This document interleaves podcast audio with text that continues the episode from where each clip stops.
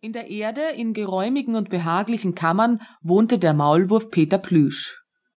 Seine Wohnung war sehenswert, denn Peter Plüsch war ein Meister der Innenarchitektur. Die Zimmer waren regelmäßig und in gefälligen Formen, die Wände sauber geglättet und der Boden war reichlich mit Ruhelagern aus Moos und Gräsern versehen, so dass es warm und weich war, wohin man auch mit der Pfote tupfte. Noch weicher als Moos und Gräser war Herr Peter Plüsch selbst. Ebenso weich wie er war seine Gattin, Frau Pauline Plüsch.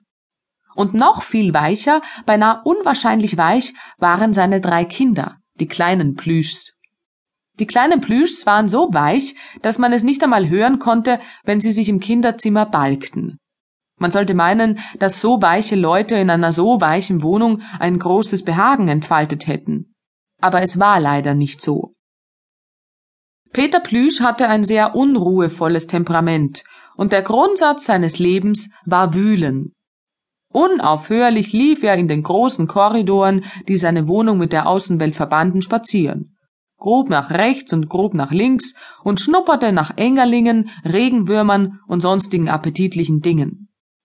Diese roch er schon von weitem, und mit seinen Schaufelpfoten schaufelte er sich mit einer erstaunlichen Emsigkeit und Geschwindigkeit weiter, so dass er gleichsam in der Erde schwamm wie ein Fisch im Wasser. Solch ein Schaufelmeister war Peter Plüsch. Nur sah er nicht gut. Er hatte ganz kleine mohnkorngroße Augen, wie das begreiflich ist bei jemand, der immer unter der Erde nach Engerlingen sucht. Und wenn er einmal auftauchte und deutlicher sehen wollte, so musste er die Haare über seinen Augen zurückstreichen, damit er etwas wahrnehmen konnte aber meistens grub er, dass ihm der Sand nur so aus den Pfoten flog. Das war Peter Plüsch. Peter, fragte Frau Plüsch, die eben aus der Speisekammer kam. Die Vorräte sind aufgeschichtet. Was soll ich jetzt tun? Wühlen, sagte Peter Plüsch. Papa, fragten die kleinen Plüschs und guckten aus dem Kinderzimmer.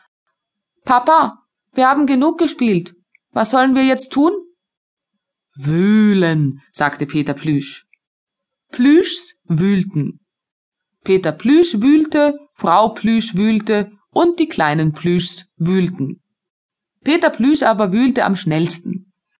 Er schaufelte so erheblich, dass er etwas außer Atem kam und nach oben tauchte, um Luft zu schöpfen. Wie er gerade die kleine Schnauze aus einem rieselnden Erdhaufen emporstreckte, sah er etwas sehr Sonderbares vor sich sitzen.